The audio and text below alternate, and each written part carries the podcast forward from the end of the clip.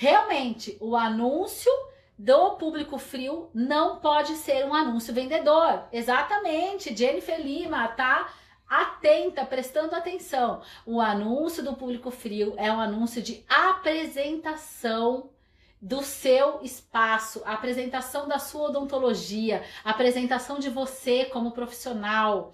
E aí, tudo que você quer não é que ele compre naquele anúncio. Tudo que você quer é que ele entre na sua rede social, conheça você, namore, paquere você um pouco, né? No bom sentido, figurado.